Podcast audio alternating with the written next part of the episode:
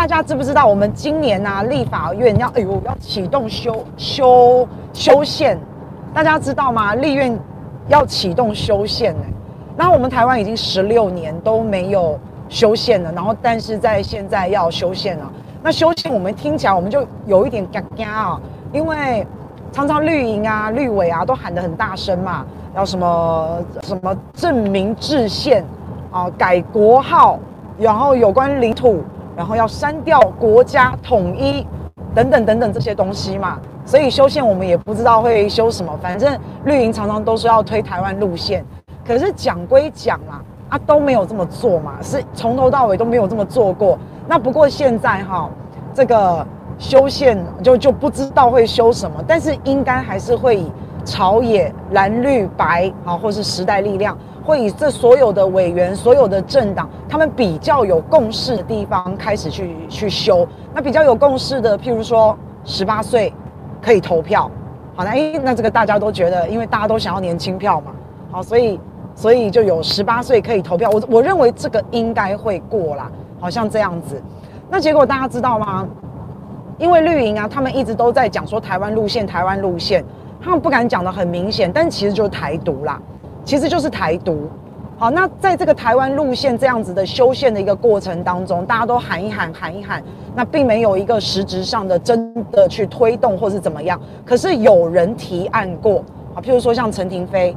他就有曾经提案过，那这个提案其实就是对选民做交代啊，就是哎，我有做事哦，好，蔡易余也有提过嘛，对不对？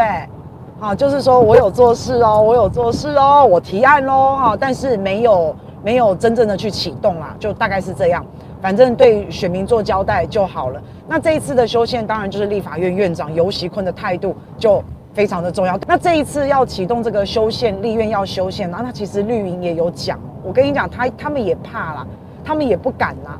好，所以他们说的台湾路线其实就是台独。那他们目前呢，可能不会朝这么刺激的方向、这么激烈的方向去走。那原因是什么呢？原因是因为这个是绿营自己说的，不是我讲的哈。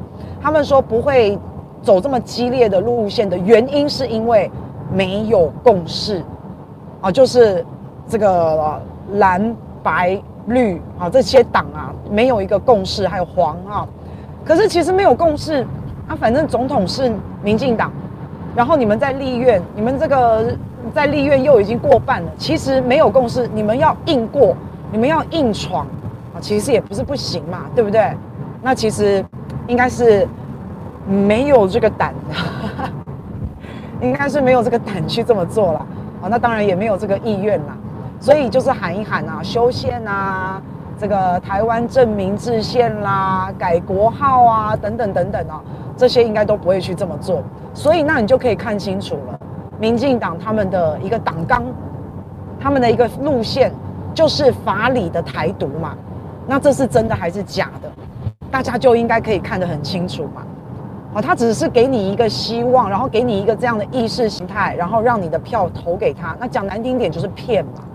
所以你得到了政权，你已经在这个院会过半的一个状况下，你还是不愿意去做这件事嘛？所以大家应该就要看得很清楚了。可是呢，因为反正现在是网红治国，蔡总统在过年前拜访了，他没有拜访医护人员哦。你看今年疫情那么严重，好，然后在在这个过年之前，你看像这个桃园布立医院哦，这个这个疫情的事情啊，差一点就失控了。那医护人员都非常非常非常非常的辛苦啊！那结果，我们的总统他在过年前拜访的是馆长，然后在过年后是请网红吃饭嘛，对不对？我看到哇塞，好多百万网红哦，都聚在那里，哦，好多啊！我不知道你们有没有看到照片？对啊，好羡慕，好羡慕，狼起吼狼切切切，哦，他们好羡慕，真的好羡慕。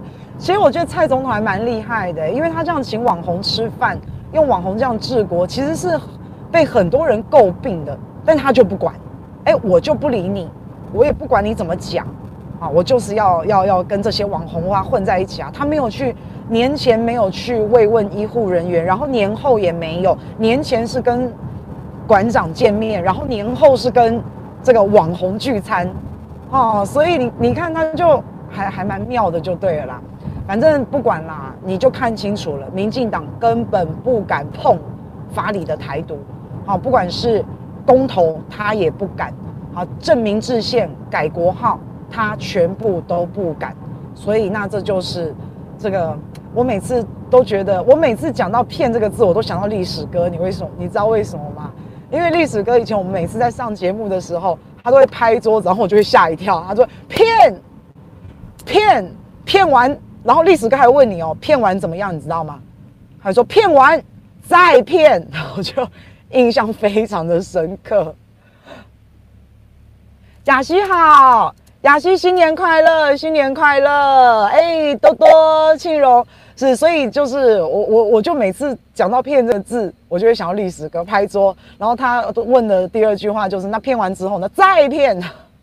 我觉得很好笑哦，是那所以你看啊，民进党他没有没有胆子，他法理的台独他其实根本不敢走。可是可是哦，他可以从这个小地方开始，譬如说你不能改国号，太刺激了，好，那你就改国徽，好，从小地方开始有没有？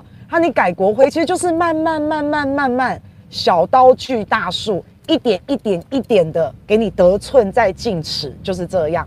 可是你跟他讲，你怎么改国徽？他说没有啊，我又没有怎么样，国徽而已啊，我又没有说我要独立，我又没有说我要干嘛，我又没有说我要改，我我又没有说我要改国号，没有啊，没有啊，哈，所以他就是用这种，你知道，用这种啊，这种小小地方啊，那种小伎小伎俩啊，小伎俩。不过说真的啊，最近有一个新闻报道啊，这个百万网红啊，不知道为什么，像钟明轩啊。你说一百万、两百万的网红，你说馆长好了，馆长不是一百多万的网红吗？哇，流量差很多哎、我看他最近直播啊什么啊，他常常流量观看次数连十万都不到了耶，所以真的是差蛮多的哦。那因为现在反正你太多网红也好，退烧也好，然后。没有没有这个节目内容了无新意也好，反正或是中天加进来都好，不知道，反正好多个百万网红，他的订阅数跟他的观看数基本上是完全不成正比的。那所以哈，这一次的这个这个这个可能是修宪哈，可能是十八岁可以投票，有投票权，有这个公民权。那这个是朝野双方都觉得哎有共识的。那对于什么？证明制宪啊，对于国号、国徽、领土啊，像这些东西啊，目前应该是不会去触碰啦。好，那但是这不是我讲的，我念一下柯建铭啊，就是民进党的这个柯建铭，这他说的哦。他说这一次啊，要宪改，宪法要改革啊。他说共识就是十八岁可以投票。那其他涉及到变更领土、国号这些比较敏感的议题，民进党不会走极端，因为民进党也体现到两岸局势多变，面对世界的变局，绝对不能够主动有挑衅的行为，不然可能会带来战火。历史哥说的骗，骗完再骗，哈。所以你看，这个有了权力之后，当初大家投票给民进党，不就是？他们你们党纲是台独嘛？不就是因为民进党的党纲是独立嘛？那结果现在呢？自己党纲应该是他们第一句就是这样子写的哦，所以可能要回去再看一下那个党纲哦，可能要再回去看一下，是不是？这算什么改革？就是啊。就是啊，这十八岁可以投票算什么改革？国民党立场都一直是很很明确的嘛。你只要涉及到什么国土的变更啊、国号啊等等等等这些，他们都是一定不支持的，就是这样子啊。另外，废这个考试院监察院可能会在这一次的修宪里面，搞不好也会过。啊，废考监，然后十八岁，反正看啦，台独议题，我跟你讲，没有人敢碰啦。台独议题是假议题，因为台独已经不是台湾自己本身内部的问题而已了，已经不是台湾跟大陆的问题而已了，还有一个美国卡在中间嘛。一九九六年的时候，大家应该还记得台海危机，那个时候哇，中共来真的，美国也看到了，天哪，原来中共是来真的。那所以现在最麻烦的是什么？公投啊，民进党连公投都不敢。好，你如果说制宪你不愿意，那你要让台湾两千三百万的人民来决定台湾的未来，那就公投啊！我跟你讲，民进党哈，这个公投它也不可能的啦，因为公投其实非常麻烦，公投下去哈，这叫做一翻两瞪眼。公投下去就没有退路了。你如果是用嘴巴讲一讲，哎呀，我要修宪呐，哎呀，我要制宪呐，哎呀，我要台独啊，哎呀，我要台湾路线呐。你如果是嘴巴讲一讲而已，你可以像现在这样自圆其说，好，你可以像像这个民进党现在在等于在自圆其说嘛，对不对？哎呀，没有共识啦，哎呀，我们先讨论有共识的，十八岁投票废考监，我们先讨论有共识的，对不对？可是公投就不行喽，公投就是摊在阳光下了，怎么样就是怎么样了。所以他不可能公投的，嘴巴讲讲好，你可以，你可以凹，你可以自圆其说，但公投哦，就绝对不可能了。所以蔡政府他是完全反对公投的。各位如果还记得哦，两年前有一个喜乐岛，那个时候两年前有一个喜乐岛，喜乐岛就是要公投的啊，要公投独立、公投制宪的哈。他们希望台湾独立公投嘛，结果是谁反对？是蔡政府反对啊，蔡英文总统坚决反对，所以是他不愿意的耶。那不愿意怎么办啊？总统也不能说我不愿意，他也不能讲得那么明白嘛。所以中选会就把独立公投这个事情给他挡下来，用政治的力量坚决的把它挡下来，绝对不可以发生，不然就跟英国脱欧一样啊。英国脱欧就只差那么一点点，就只差那么一丁点，两个 percent。然后翻盘了，结果现在闹到闹到这样子，有没有？所以公投是非常可怕的。那如果公投下去的话，你觉得大陆是要视而不见？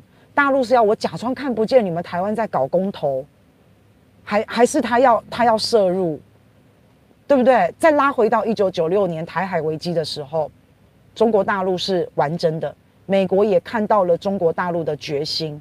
那你觉得如果搞公投的话？美国到底是要来帮台湾，还是不来帮台湾？万一有战事，万一有战火，就像民进党总召柯建铭说的，万一有战火，美国要不要来帮？要还是不要？他当然不想嘛，他当然不愿意嘛。那但是能不帮吗？你就就很尴尬了嘛。所以我相信啊，民进党政府啊，应该我们的政府应该跟美国是有一个默契存在的，绝对不能搞公投。因为搞公投，你会陷美国人，会陷美国于不义，你会让美国非常的为难，你会让美国不能做人。那基于我们是这个美国的小弟这样子的一个角色啊，那我认为政府跟美国是非常的在这一块是很有默契，所以不可能公投，根本就不要不要讲什么什么制宪不制宪了，连公投都不可能了，连公投都不让我们了。所以统独本来就是假议题呀。统独本来就是假议题啊，可是问题是，现在台湾的好朋友有没有看清楚？有没有看清楚？就是政党在拿到权力之后，他可以，他总统也是他，然后立院过半数，他可以进行这个公投，那他可以进行这个修宪，那你看他有没有去做嘛？所以就是这样。好，那再讲那个一点，你不让人家公投，那这样子这个政党或是总统。你不就在你不你不就等于本身就在非常强烈的反对你自己的政策吗？你不就等于是这样？那你不觉得很奇怪吗？蛮没有逻辑的嘛，对不对？好，那所以其实到现在到现在这个辜宽敏啊，都还没有放弃公投这件事，这个台湾制宪公投，但反正中选会就是一直打，一直挡，一直打回票。用政治来阻挡，那他也必须一定要阻挡，千方百计设法一定要阻挡，因为刚刚讲过了，这已经不是台湾自己本身的问题了，再牵涉到了美国，这个，所以不是说我们真的想要自己决定就可以了。那虽然说新的一年一开工讲这样子，觉得蛮悲伤的，讲这样觉得蛮可悲的，我们的命运我们无法，我们无法这个自己决定啊，但这就是现实嘛，这就是现实的状况。那今天早上啊，我还看到《旺报》有一则新闻，我也觉得蛮好笑的。因为美国的前国务卿蓬佩奥，蓬佩奥就是那个很反中、很抗中的、非常失心疯的啊。然后会会到别的国家会去出访的时候，然后在别的国家演讲的时候，会公然的说武汉病毒、中国病毒。好，就用这种很刺激的、很激烈的、很不好的这样子的一种词汇，然后公然的会说谎，公然的会告诉所有的人，好说这个病毒是从中国来的，就就是这样的一个国务卿啊，庞佩奥。那结果他后来有解密二零一八年的印太战略，那印太战略它里面解密有一段是有关台湾的部分，哈，我把这一段念给大家听啊，它有一段是有关台湾的部分，他在里面说哈。我们应该要保卫台湾，就是说，美国你应该要保卫台湾啊！未来四年，中共可能会攻打台湾，美国必须要赶快做好几件事情。然后我就在想，我就在等，哇，那美国要做什么啊？那美国要做什么事情啊？好，结果我就看到啦，他说哈，那当然啦，要有什么情报部署，然后要有侦察系统，然后我看到这一，我看到这个我就笑了。同时要购买更多的远程弹药，我看到这句我就笑了。所以到最后还是为了国家自己国家的利益啦，哈。那他当然很希望卖武器给我们啊，等等等等哦。那为了自己国家的利益，他当然是希望台海这边不能统一，然后也不能独立。然后就是最好是剑拔弩张，又不要打起来，不要打起来，他就不用来帮忙嘛。但是又可以一直卖武器，一直卖武器嘛。好，大概就是这样。对，所以就是要钱嘛，就要钱嘛，就是这样嘛。然后最后哦，冠冕堂皇的说，美国应该要为保卫台湾付出代价，而且这个代价是值得的。美国人一定要帮助台湾。重点，他帮助台湾的重点是在卖武器，是在卖弹药。好，所以你看，我有时候真的很不喜欢。我虽然很不喜欢美国人用这种这种态度，全部都是利益，全部都是利益啊，真的蛮讨厌的。然后讲一些废话，讲一些冠冕堂皇的话。可是我更更不喜欢，更讨厌的是，我们自己看不清楚，我们自己看不清楚，然后就觉得哇，美国这样说好棒哦，好棒哦。哎，我们有那么笨吗？哎，讲真的，我们有那么笨吗？哎，我觉得搞，我觉得可能有。啊，因为现在，现在哈，在台湾呢，就是网红治国嘛。我就刚刚讲了，所以为什么蔡总统年前要拜访馆长，年后要请网红吃饭？